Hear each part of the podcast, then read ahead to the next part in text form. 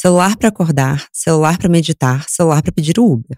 Celular para ligar para o trabalho, celular para ler e-mail, celular para marcar médico. Celular para pagar as contas, celular para ver o mapa, celular para ver a previsão do tempo. Almoço rolando o feed do Twitter, jantar vendo os stories do Instagram. Será que estamos vivendo ou vendo a vida passar através de uma tela de celular? Bom dia, Óbvias. Eu sou Marcela Ceribelli, CEO e diretora criativa da Óbvias. Estou com Rosana Herman, jornalista, escritora e autora do livro Celular do Oscilar, para falar sobre como sobreviver sem surtar no mundo digital.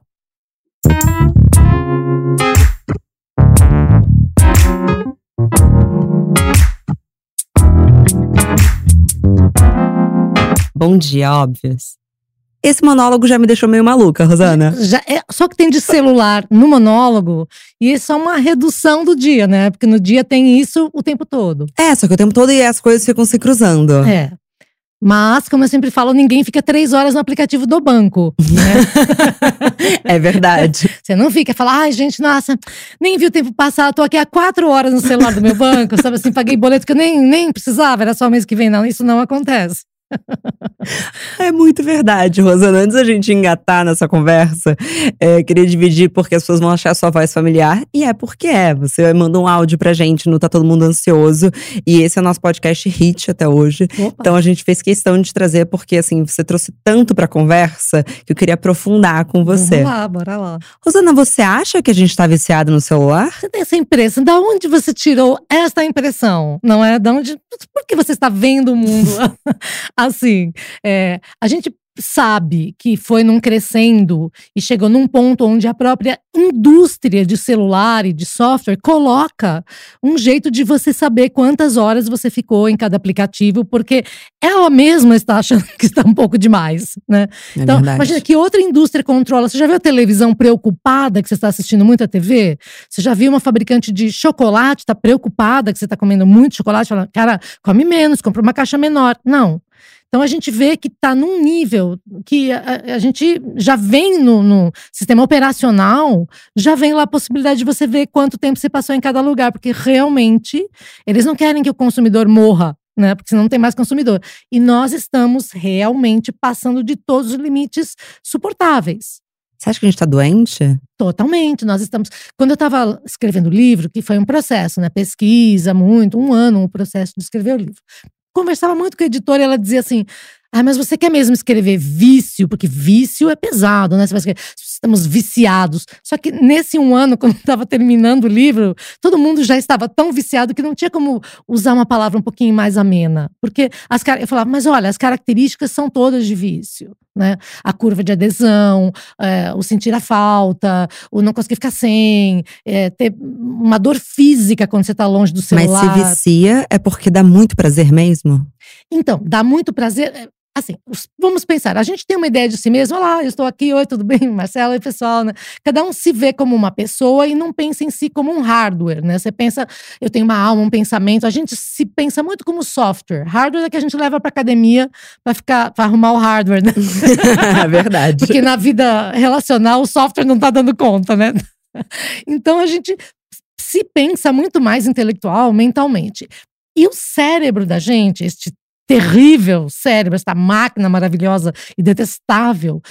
Ele, eu acho que ele tem dois hemisférios para bater palminha para ele mesmo, sabe? Assim, porque ele é muito, assim, quer controlar tudo. Então, o cérebro tem mecanismos que foram hackeados hackeados pelas pessoas que criaram os aplicativos, as redes sociais, os joguinhos.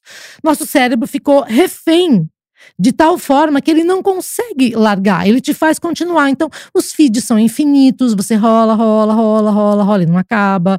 os hiperlinks, uma coisa leva a outra, leva a outra, leva a outra e não tem fim. Então, a gente, um ser finito que morre no fim da história, desculpa spoiler, mas ele está convivendo com o infinito e, e se perde, se deixa levar. E produz prazer, porque produz dopamina e aí você fica contente, aí você quer mais, ai, ganhei um like, cada like que você recebe, cada aprovação que você recebe, você vai se viciando mais um pouquinho, ficando mais um pouquinho e, e, e não tem fim. E pensando na quantidade de likes que a gente recebe, a gente não era programado para receber tanta dopamina assim num dia. Né? Não, né? é como um rio que transborda. Então o rio é bonitinho, vai lá, pesca, você nada, mergulha. Quando o rio transborda, inunda a cidade, arrasta a sua casa, mata a família. Então é legal a gente, ah, adrenalina, dopamina, tudo maravilhoso. A gente corre para ter endorfina, tá bacana.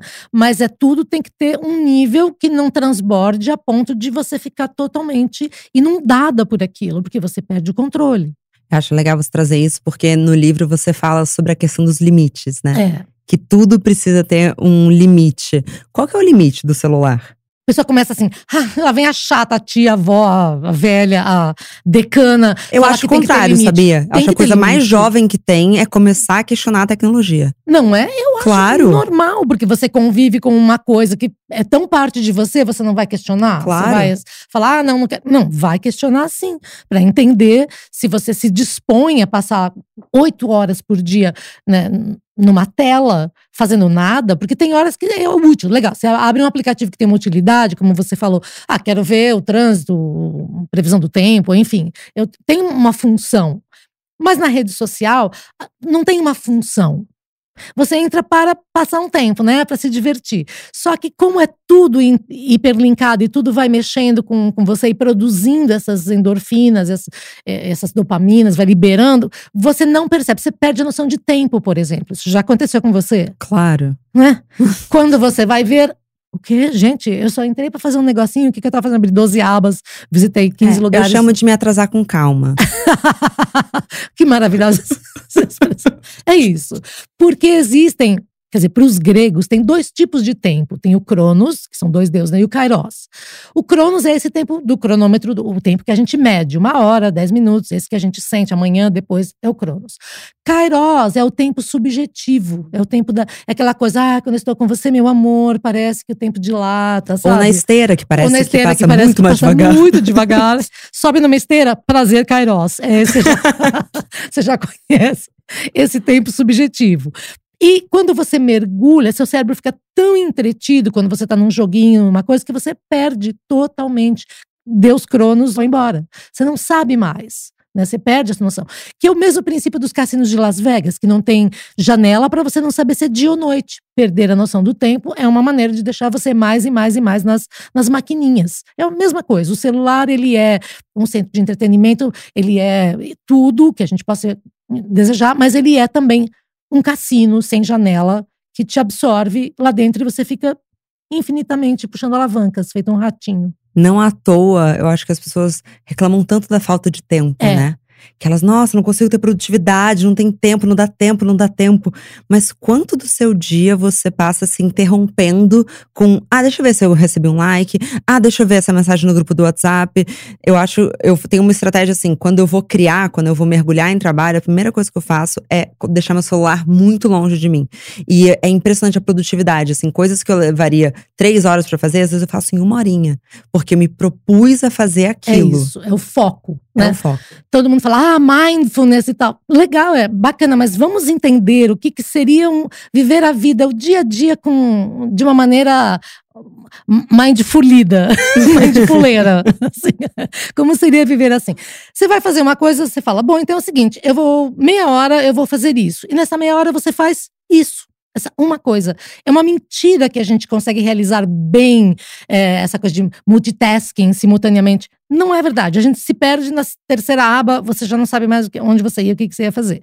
Então, você fazer as coisas conscientemente é você amarrar o cadarço do tênis olhando e fazendo um lacinho bonito, agora o outro pé, agora, sabe, uma vez cada um, agora eu vou pôr a meia, agora eu vou pôr a camiseta, agora, entende? É você fazer as coisas conscientemente, passo a passo, dá tempo para tudo, tudo dá certo, é só você é, controlar é, esse vício é, da- de um mundo eletrônico artificial, iluminado e di- bidimensional, não transpor isso para a sua vida, que é o que está acontecendo.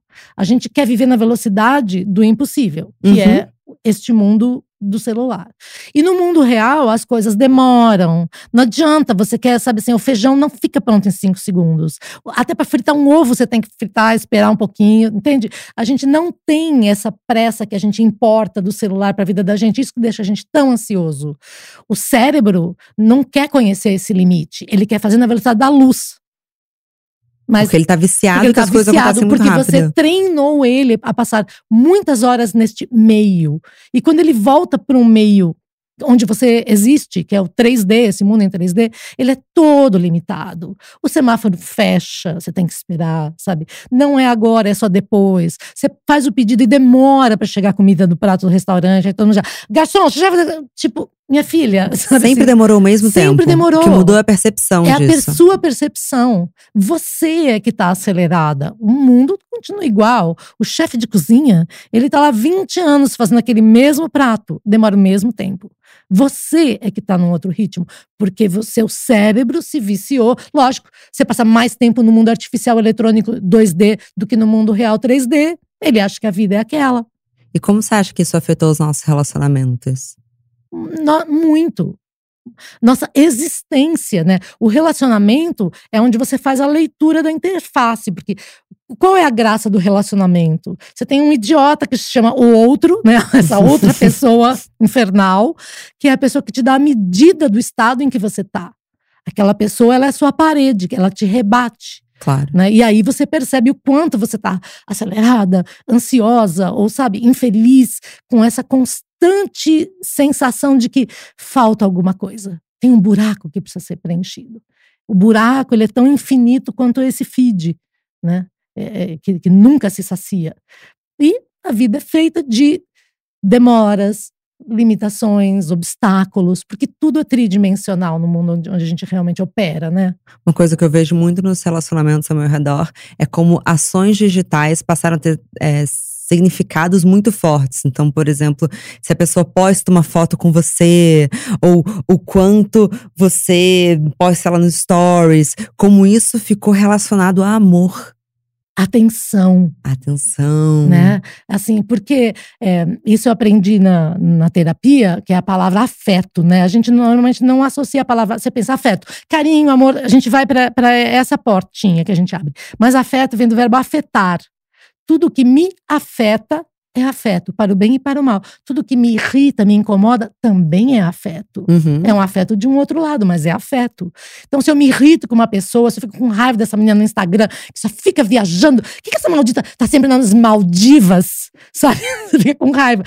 Te afeta. Isso é um afeto. Eu falei disso outro dia. Ah, é? Que às vezes eu sinto que todo mundo passa muito tempo vendo stories de pessoas que elas detestam. É para se sentir afetada, entende? Pra, pra, pra, mesmo que seja ruim, é um afeto. Porque a pior coisa que existe hoje não é ser odiado, é ser ignorado. Uau, é verdade as pessoas ficam muito, sim, elas ficam detonadas, destruídas quando elas são ignoradas. Ela fala, puxa, mas eu te mandei, você nem me respondeu, você me ignorou, você entende porque fez a visualizar. É, é, é uma necessidade de, de atenção que quando ela é ignorada, ela sofre. Porque você ser odiado é um jeito de ficar famoso, né? pessoa mais odiada, uhul, é primeiro lugar em alguma coisa.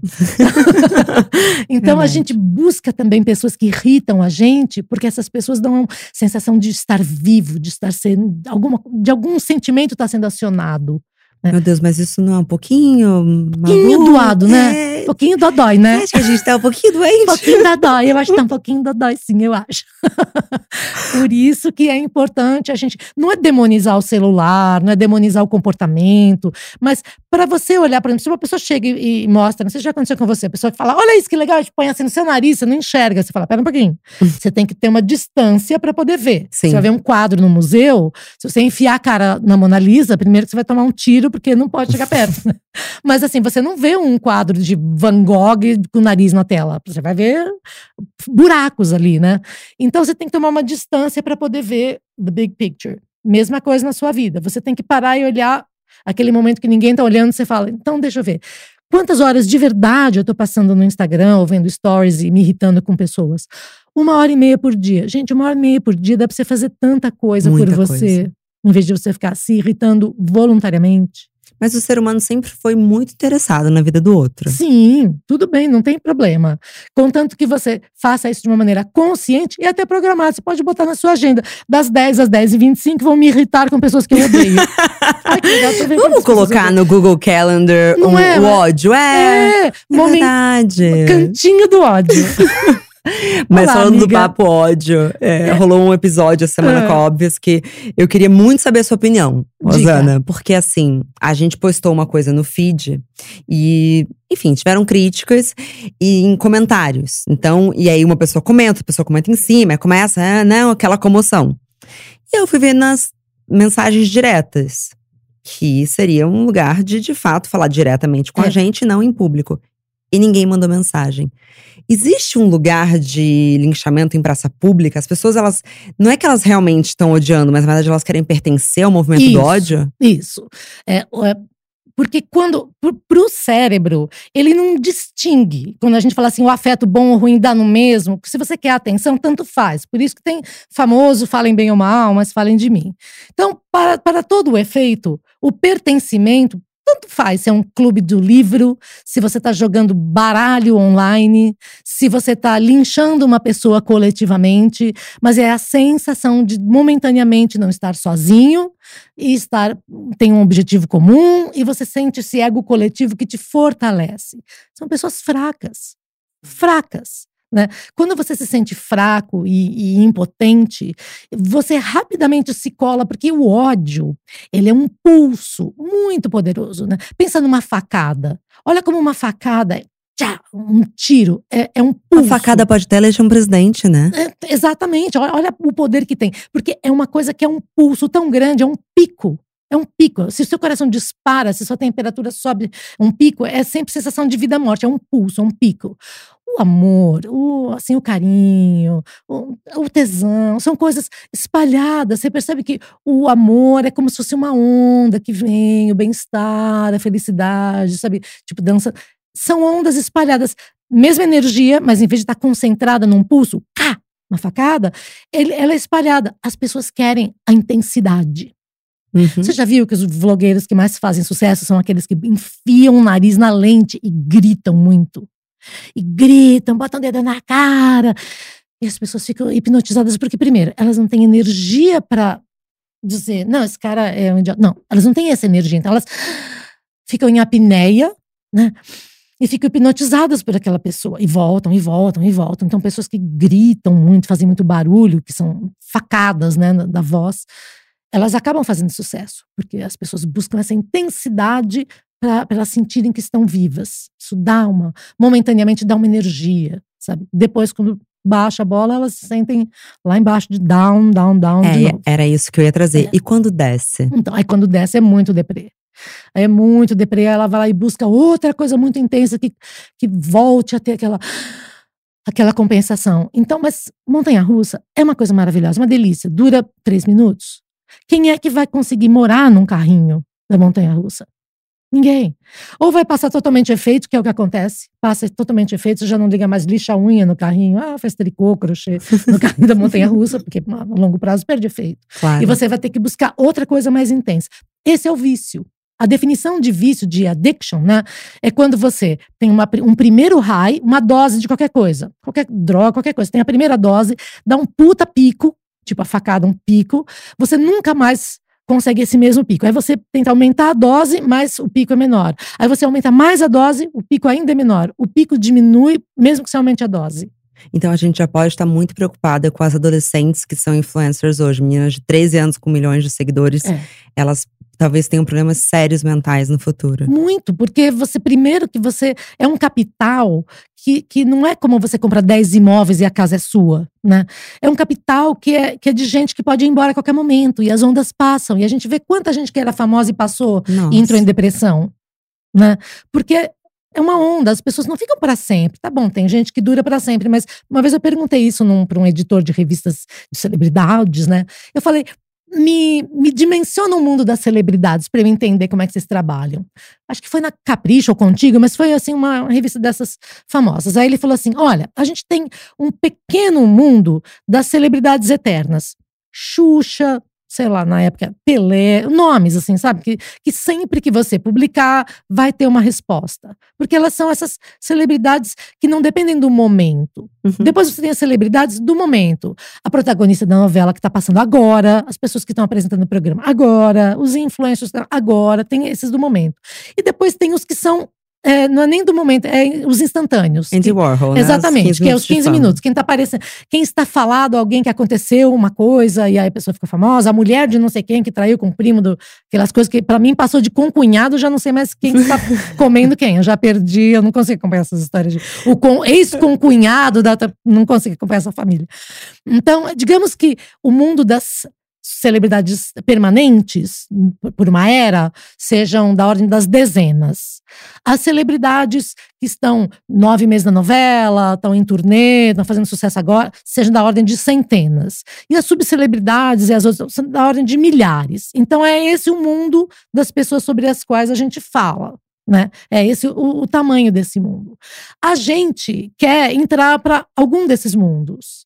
A gente quer ter relevância, quer deixar um legado, quer ser percebido, quer ganhar dinheiro. E assim rico, nasce a influência digital. É, a gente quer entrar.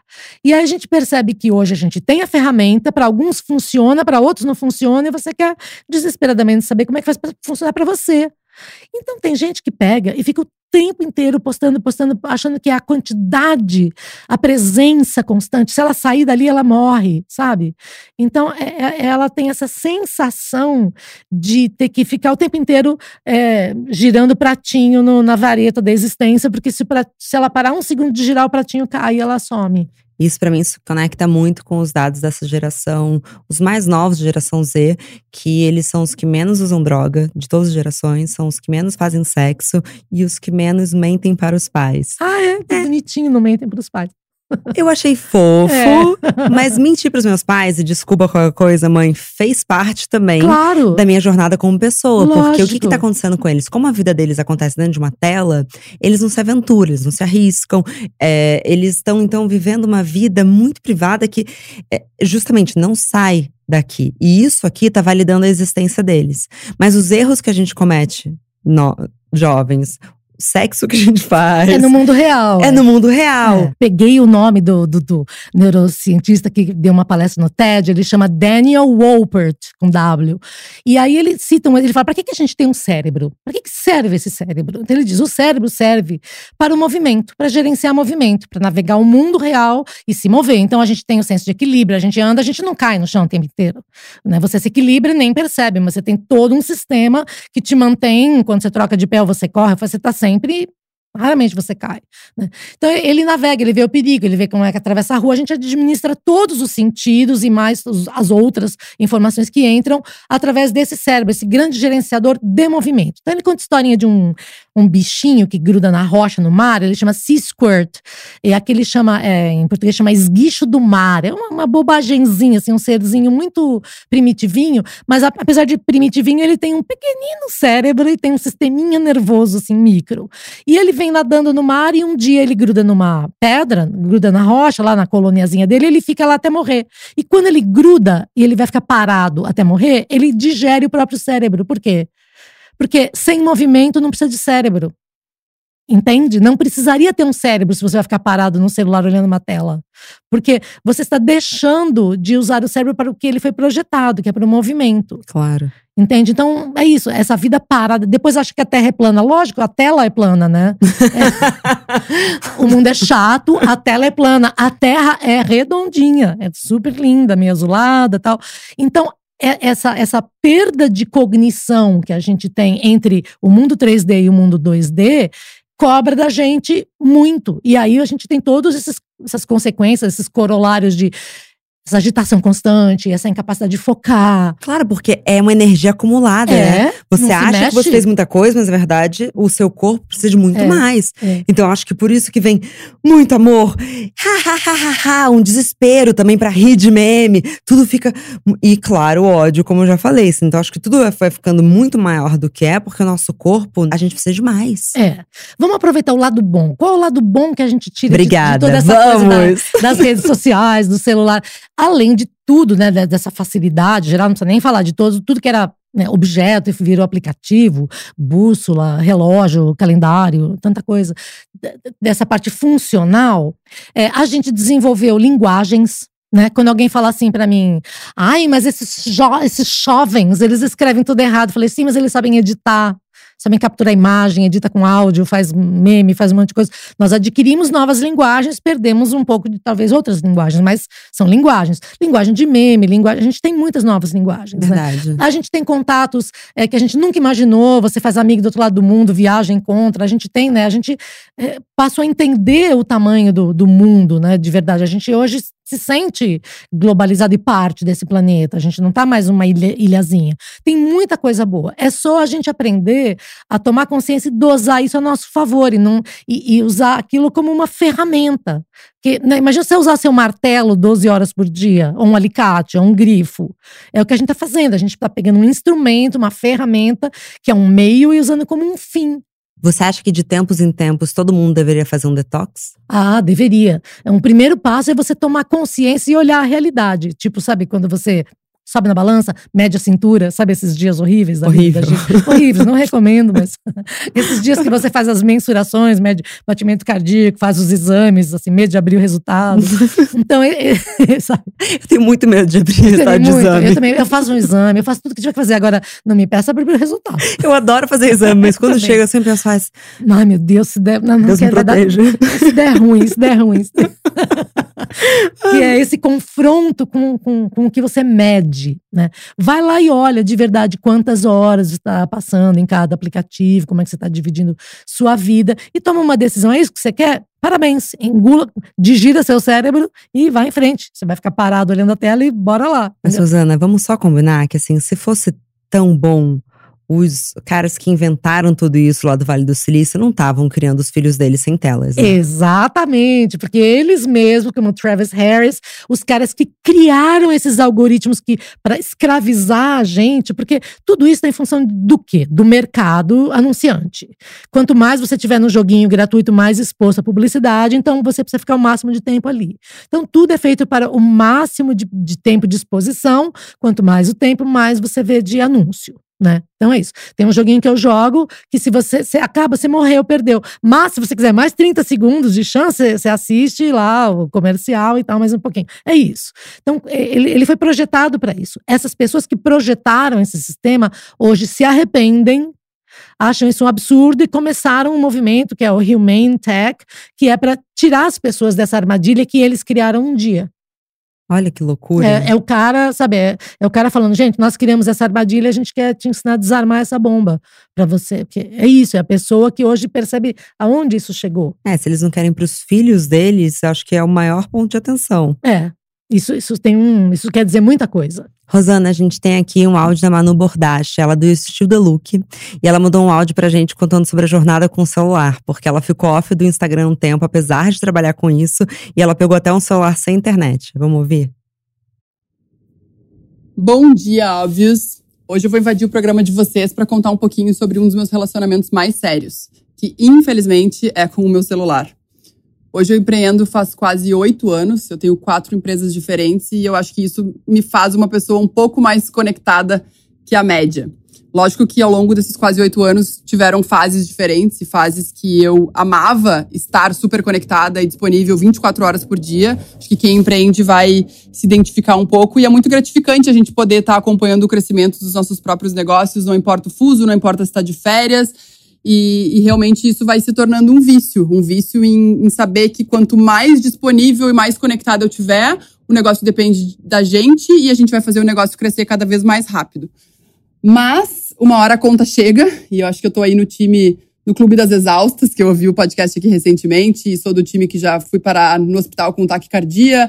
Não sei se, se se enquadra como um burnout ou como quase, mas fato é que no começo desse ano eu realmente cheguei, acho que no, no ápice de exaustão, de, de realmente não conseguir desconectar e não conseguir entender o que, que era Manu pessoa física e Manu pessoa jurídica, porque quando a gente empreende não existe essa divisão. Em qualquer momento Uh, a gente está vendo alguma coisa e vendo uma referência que isso se torna trabalho, não tem férias que a gente não fique mais de um dia sem ver e-mail, sem ver WhatsApp, sem ver mídias sociais e realmente eu tava num momento de, de exaustão, assim, sabe? E aí eu fui fazer um, um processo de coaching que, realmente até agradecer a Thaís Rock, minha coach, que salvou minha vida, assim. Eu acho que foi, foi uma coisa que foi muito importante. Eu lembro que eu cheguei lá no começo do ano, ela perguntou quais eram meus objetivos e eu falei, eu não sei, eu não o meu objetivo é ser feliz, eu tô extremamente infeliz. E quanto mais as pessoas me paravam e falavam, meu Deus, a vida de vocês é demais, a vida dos sonhos, mais infeliz eu ficava, porque eu pensava,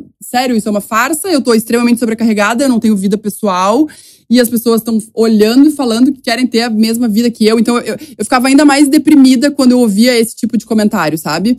E aí, ao longo do processo, uh, ela, com uma visão de fora, foi me ajudando muito na questão de organização ali da empresa também, e eu me obrigar a me desconectar mais, até que chegou num ponto que eu pensei, ok, uh, eu sei que eu posso não responder as pessoas e funcionários de noite e de manhã muito cedo, mas o problema é que se eu ver isso, por mais que eu não responda na hora, eu sei que eu vou ficar com aquilo na cabeça e eu não vou conseguir parar de pensar até eu responder. E aí foi aí que eu optei por uh, comprar um telefone analógico, uh, que acho que quem acompanha ele no meu Instagram vai ver que até na, na época eu fiz um post. Ele é tipo um, um startup, um telefone lindo, vintage, que, que eu comprei para pensar assim, justamente eu queria o telefone que não tivesse mídias sociais, que eu realmente fosse obrigada a me desconectar. Obviamente eu encarei, uh, tive problemas, né, que, que eu não imaginava na época, porque eu fiz isso muito no impulso, tipo assim, preciso desconectar que realmente virou um problema de, ah, vou sair, eu não consigo chamar um Uber, eu não consigo chamar uma teleentrega, eu não consigo fazer nada. E aí esse processo com esse outro telefone durou ali uns quase dois meses, que foi o tempo que eu consegui aguentar uh, desconectada, digamos assim, porque hoje, querendo ou não, um smartphone é um computador. Então, se eu chegava em casa e eu não estava no telefone, até para ver outras coisas que eu queria, eu estava assim, alienada do mundo. Foi aí então que eu descobri, graças a Deus, que é possível baixar um WhatsApp Business e ter um WhatsApp pessoal no mesmo telefone. Então, resumindo um pouco a história, porque eu poderia ficar horas falando sobre isso aqui, eu transformei o meu número que todo mundo tinha no WhatsApp Business, que eu consigo até botar um, um aviso de férias quando eu saio, para que as pessoas já entrem em contato com, com algum responsável de cada área por e-mail. E tenho um WhatsApp pessoa física uh, nesse, meu, nesse mesmo telefone, que só amigos e familiares têm esse número. E eu me obriguei a, depois das oito da noite e antes das oito da manhã, não abrir o WhatsApp de trabalho. E é lógico, tem gente que vai sofrer mais com mídias sociais. O meu mal era realmente o WhatsApp, de ter um volume bizarro de mensagens e às vezes a gente responder clientes por e-mail e eles te voltarem com um áudio de até o recorde que eu recebi foi um áudio de 11 minutos por WhatsApp, que assim, a pessoa pode pegar o telefone e ligar, mas eu acho que as pessoas esquecem que o telefone ainda tem essa função.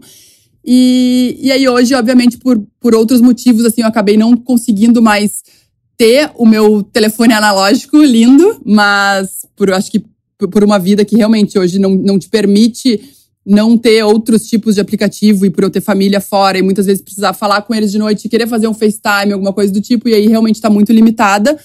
Mas a questão dos dois WhatsApps foi algo que realmente salvou a minha vida, assim. Então, algo que eu, que eu super indico. Lógico, eu tenho um processo longo ainda de, de conseguir desconectar ainda mais, e é muito difícil tendo seu próprio negócio. Mas foi uma pequena atitude, assim, que para mim já fez uma grande diferença. Talvez quem nunca tenha passado por isso possa ouvir e tá achando que é besteira. Mas realmente, assim, quem estiver passando por esse tipo de problema é algo que, que eu super recomendo. E não adianta a gente pensar e chegar em casa e falar, ah, hoje eu não vou olhar. Tipo, tem que ser um corte brusco, porque é tipo um vício em trabalho. Então, se a gente não cortar e realmente criar regras, pelo menos por um tempo, que seja um período de detox, pelo menos para mim, eu não, não conseguia ver funcionando de outra forma. Enfim, já gravei um mini podcast dentro do podcast de vocês, então vou ficando por aqui e espero ter ajudado um pouquinho com essa dica dos dois WhatsApps, que para mim realmente fez toda a diferença na minha vida. Beijos! Obrigada, Manu. Olha que legal, ela tava, contou esse, esse relato, a gente entrou na história da Manu, né? Mas assim, vamos dar um passinho para trás e para olhar a história um pouquinho mais de longe. Ela viciou em responder. Ela viciou em ser responsiva. Então, olha como a gente está vivendo a vida da gente. Estímulo-resposta, estímulo-resposta. Mas alguém que nos estimule, a gente se sente obrigado a responder. A pessoa pergunta, você responde. A pessoa manda, você responde. A pessoa quer saber, você responde. Você vira uma pessoa, uma máquina de reagir. E isso, quando a gente fala que o, celular matou o ócio, o único lugar onde, onde a gente tem ideia é no banho. Porque onde tem água, não tem eletricidade celular. Você não leva o celular para baixo do chuveiro. Embora já tenham criado uma cortina de plástico com bolso por fora que você põe o celular e pode usar por dentro. As minhas Gente, por favor, não. banho mesmo. É, por favor, não faça. Mas é o banho. Banho, água, ou quando você está praticando um esporte, correndo, alguma coisa. Você precisa de, de, de um pouco de ócio mental para ter ideias, para que as coisas se processem, a- além da hora de dormir, porque na hora de dormir você não está consciente. Então a gente passa o dia sendo respondendo a estímulos. Notícia, comenta, comenta, comenta. Acontecendo, não sei o que lá, Bruna Marquezine, Neymar, sei lá, resposta, resposta, resposta. Opinião, opinião, opinião. Você está o dia inteiro reagindo. Reagindo à opinião política, reagindo à notícia, reagindo ao e-mail, reagindo à pergunta. Entende? A gente não a gente só fica fazendo isso, é uma máquina de reação. Comenta, comenta, comenta, dá like, é só reagir. A gente precisa, nós somos feitos para ter momentos de ócio, momentos de. A gente hoje tem informação e zero, zero imaginação. Você tem até criatividade, que é arrumar solução para problemas que também são estímulos e você responde. Mas você não tem imaginação, olhar para a nuvem e, e ver coisas, sabe? Imaginar, a gente não tem mais espaço para imaginação. Então, ah, tudo isso me toca muito porque eu sempre falo que eu preciso. Gente, inclusive no trabalho, eu falo, gente, eu preciso respirar. É. Assim, às vezes eu tô indo pegar uma água, alguém fala, ah, fala, É. gente, eu preciso parar. E a Manu chegou na solução do WhatsApp for Business, que eu tenho certeza que ajuda muito. A minha solução foi entender que, assim, tá todo mundo muito mimado. Porque antigamente, se você ligava pra casa de uma pessoa e ela não atendia, você não ficava com raiva dela. é. Você entendia que ela não estava disponível. Eu coloquei no meu status do WhatsApp um que é assim, demoro pra responder, perdão, e uma fadinha. que já assim, já tá claro, eu faço a visualizada assim, eu tirei o azulzinho do WhatsApp, eu vou responder quando eu puder. É e, e isso. respeitem meu tempo. É. Porque eu acho também dar limites pras pessoas é, vai fazer parte de cuidar da minha cabeça. E outra coisa que eu acho que é difícil mesmo, que eu também me identifico com ela, que assim, é difícil de dividir entre pessoal e profissional. Muito. Ainda mais a gente que trabalha com internet, assim. Você tem algum. Você tem como. tem- me ajuda, Rosana? Então, eu quando fui fazer meu detox, que eu fui para passar uma semana aprendendo a meditar num- na Tailândia com um, um guru, não é guru, mas uma pessoa que medita e ensinar um pequeno grupo a, a- a meditar. E eu lembro no primeiro dia quando eu fui pegar o celular e deixar ele fechado, trancado lá para buscar uma semana depois. Como é que foi esse momento? Primeira coisa que eu percebi, quantas vezes a minha mão procurava o, o celular, sabe assim, a sensação de não está comigo. Entende? De você procurar e não tá. Eu sabia que o celular não estava comigo mais. Mas você procura. Aí eu acordava de manhã, cadê o celular? Não tá aqui do meu lado, não tocou, sabe? Não tenho celular. É, vou ligar o rádio para. Não tenho celular, não vou ligar o rádio. Olha, Aí você tem que se colocar numa posição de humildade. Porque a gente entrava na van às 5 da manhã para ir meditar em algum lugar, eu tô na Tailândia, eu não entendo as placas, eu não falo a língua, eu não sei onde eu tô, não sei falar com o motorista, não sei para onde ele vai me levar, não sei se é um sequestro ou se é uma meditação. Muito bom. E eu ficava olhando e falava, eu se eu olhasse alguma coisa, ver, sei lá, um templo, depois eu procuro no Google, depois eu. Sabe? Então, é assim, não, não sabe onde tá, não sabe a rua, não sabe onde vai, aceita. Você vai aceitar a vida que você escolheu por uma semana. Você vai chegar lá, vai com um grupo, vai ficar quieta, vai ficar sem falar. Vai... E eu lembro a primeira vez que eu cheguei numa praia, assim, estou em Phuket, uma ilha, na Tailândia e vi o amanhecer mais lindo da minha vida, que o sol, a gente chegou muito cedo, começou a surgir, e era uma paleta de cores que eram só tons de laranja com roxo, e violetas e rosas e amarelos. Assim, só tinha essas cores, o mar.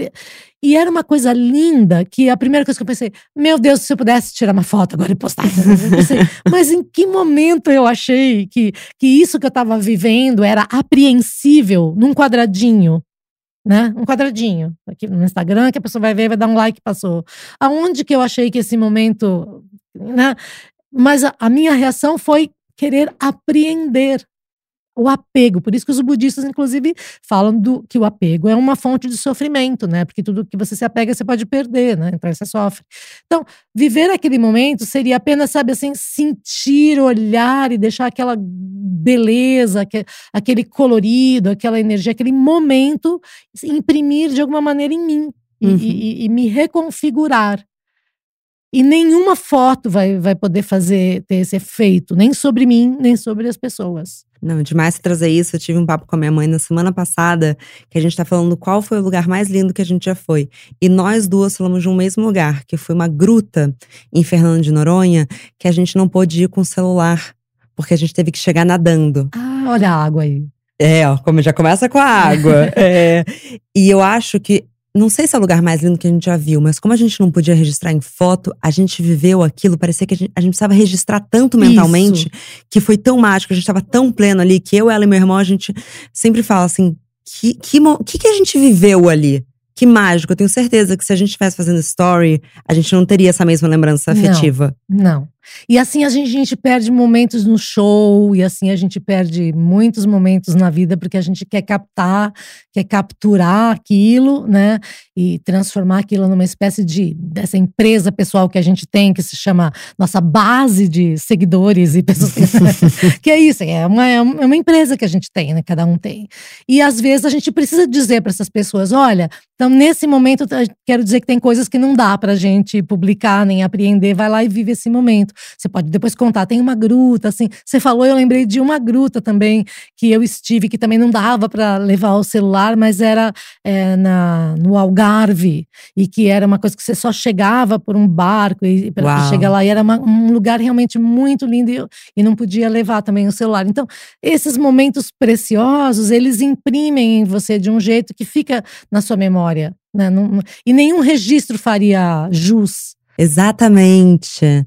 Mas isso até outra coisa que me chamou a atenção no áudio da Manu é quando ela falou que as pessoas viam a vida dela na rede social Isso. e aí ela começou a sentir uma farsa porque ela não é aquilo. É. Todo Uma- mundo tá fazendo Todo isso, mundo. né? Eu ouvi a frase assim, bem colocada. Eu tava numa reunião e a, e a frase era o seguinte: Cara, quando eu olho meu feed no Instagram, eu tenho inveja dessa minha vida. Maravilhoso! Não é maravilhoso? Desculpa, eu gritei, gente. Porque. Mas maravilhoso. Maravilhoso. Porque até eu tenho inveja dessa vida, porque essa não é a minha vida, essa é a curadoria né, da edição de- dos highlights da minha vida. Né, que eu coloco ali, que é basicamente como eu gostaria de ser vista. Né, como eu gostaria de ser percebida. Porque eu vim lá do tempo onde a gente tinha, comprava um filme para tirar foto de 36 chapas, e aí você revelava e achava que estava feia em todas, rasgava, picava e jogava pedacinhos em diferentes latas de lixo para ninguém colar de volta. Toda uma estratégia, né? De apagar, de deletar fotos no mundo real. Maravilhoso. E aí você só ficava com aquela que você estava bonita, mas você tirava muitas. Então eu fico, a pessoa quando posta uma, uma selfie, a pergunta é: quantas ela tirou até escolher aquela para postar? Muitas. Muitas vezes você faz aquele, sabe? Você tira um monte, ou às vezes você faz um vídeo e escolhe um, um frame. Então tem toda uma curadoria que a gente faz da própria vida, por isso que a gente tem inveja da, da nossa, porque por isso que quando alguém publica uma foto sua e te marca que você tá horrorosa, você fala: Como que você marca aquela foto que eu tô horrível, eu tô torta, barriga? Quem cara- nunca? quem nunca aparecendo, marcando elásticos, enfim, a gente fica com um ódio mortal, porque pronto, agora estragou toda a minha brincadeira de só me postar num ângulo bacana, a pessoa vai lá e posta essa, essa foto horrorosa. Por isso que as pessoas famosas odeiam paparazzi, porque além de ser invasivo, vai pegar de um jeito que não é como ela quer. Tá fora do é, controle, fora né? do controle, né? Isso vale muito pros relacionamentos amorosos também, né? Às vezes eu escuto, ai, não sei, ai, como eles são lindos juntos. Eu falo, gente, a gente não faz ideia de como são os relacionamentos Não. fora dali. Não. O quanto que é saudável expor um relacionamento amoroso nas redes sociais, Rosana? Então, tudo que a gente expõe, tudo que a gente, tudo que a gente publica tem uma intenção. Entende? Te- Quando alguém te cobra, alguém está gravando e você está espontaneamente, é diferente. Quando você é ao mesmo tempo objeto e você é o editor e você publica, você tem uma intenção. Ou você quer se mostrar bonita. Eu adoro quando as meninas botam aquelas fotos que elas estão super lindas, gostosas de produzir, e põem aquelas coisas assim, sabe assim, tipo, a força interior é, Eu é amo a maior também. energia do universo que move. Assim, tipo, fala, what are you talking about? Sabe assim? Então, é isso que a pessoa. Agora, imagine que por um dia, um dia o mundo fosse honesto. Falou assim: então, essa aqui é minha bunda, eu tô achando ela linda, parece um coração. Por favor, curta minha bunda, porque eu tô muito, me sentindo muito feliz por esse amor próprio, pelas minhas próprias nádegas. Era isso que eu queria dizer. Não precisa botar uma frase edificante, entendeu? Eu tirei férias no meio do ano e eu tentei fazer um pouco mais sincera, assim. Então eu comecei a pensar, gente, eu fui nesse restaurante, foi uma merda. Gastei dinheiro à É toa. Ah, Tá aqui, olha, tá vendo? Na testa, se olhar bem, tá escrito trouxa em bege, não dá pra ver papel. É isso.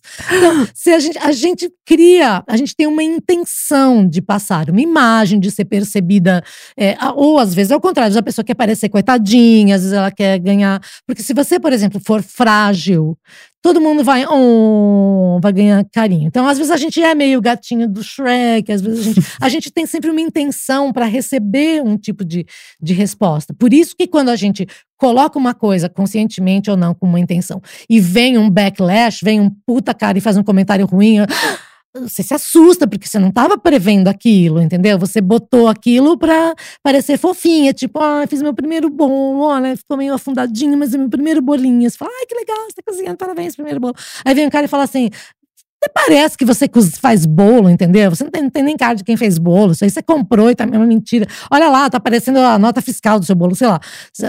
Aí você fica assustada, porque você tinha uma intenção e alguém ou te desmascarou ou foi indelicado. A gente tem sempre uma expectativa em relação a tudo que a gente publica sabe? A gente precisa saber. Não é que isso é errado, imoral. Não, é, isso é apenas. Está acontecendo. Está acontecendo. É, é, é o que é, é a realidade. Então eu ponho uma foto e aí eu eu digo para mim mesma às vezes: o que, que eu quero dizer com essa foto? Ah, eu quero dizer que eu tô muito feliz porque eu terminei a corrida. É verdade, mas eu também quero dizer que, olha como eu sou. Na minha idade, eu tô correndo, olha como eu estou bacana, olha como eu tô me cuidando, olha como. Eu, eu também estou é, querendo kudos, estou querendo, sabe assim, elogios, quero, eu quero apoio. Todo quero, mundo todo quer. mundo quer. Imagina. A gente quer apoio, quer. Fala, legal, continua, vai lá, firme, amiga.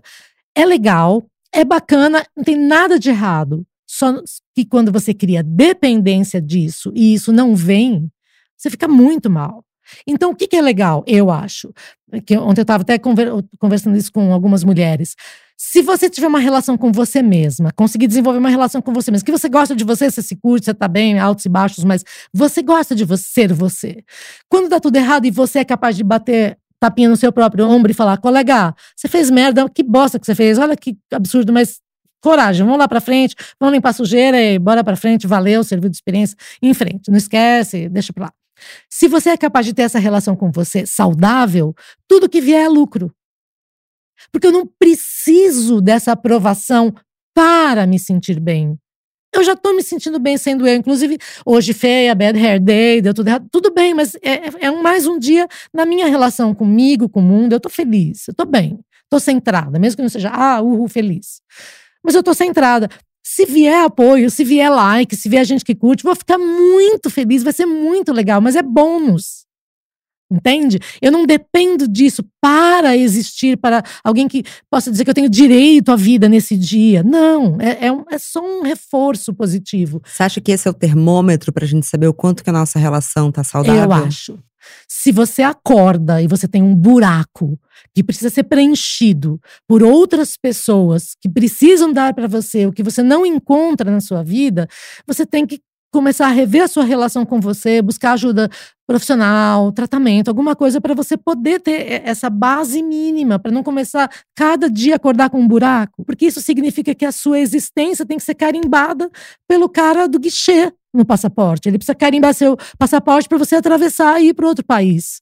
Entende? Então, não, mentalmente, a gente não, não, deveria, assim, não é legal, não é que deveria, faz o que quer, o que pode, mas quando você cria fronteiras, essas fronteiras são vigiadas pelas pessoas. E elas que carimbam para passaportes, se você pode ou não pode entrar, se você tem, vai dar o visto ou não vai. Meu Deus, eu nasci, é legítima a minha existência, eu faço o que eu quero com a minha vida, se eu não fizer mal para ninguém. Então, meu, um dia tô carente, vou dizer, tô carente, me ajuda aqui, gente. Eu, mil vezes eu tuito isso, às vezes. Ah, tô super mal, tô carente, por favor, me ajuda aqui, que hoje tá difícil atravessar o dia, sabe? Ainda faltam 12 horas, me ajuda aí.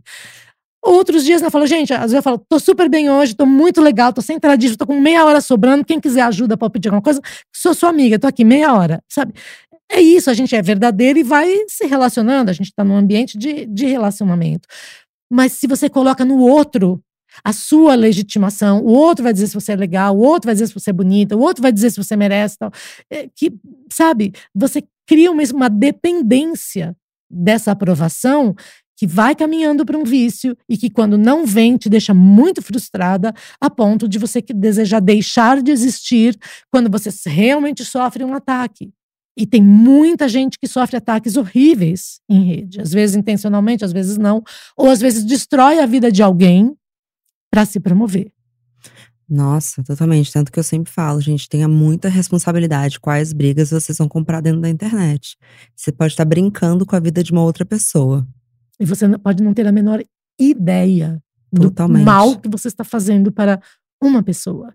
Você tem que ter uma estrutura mínima para você poder enfrentar isso.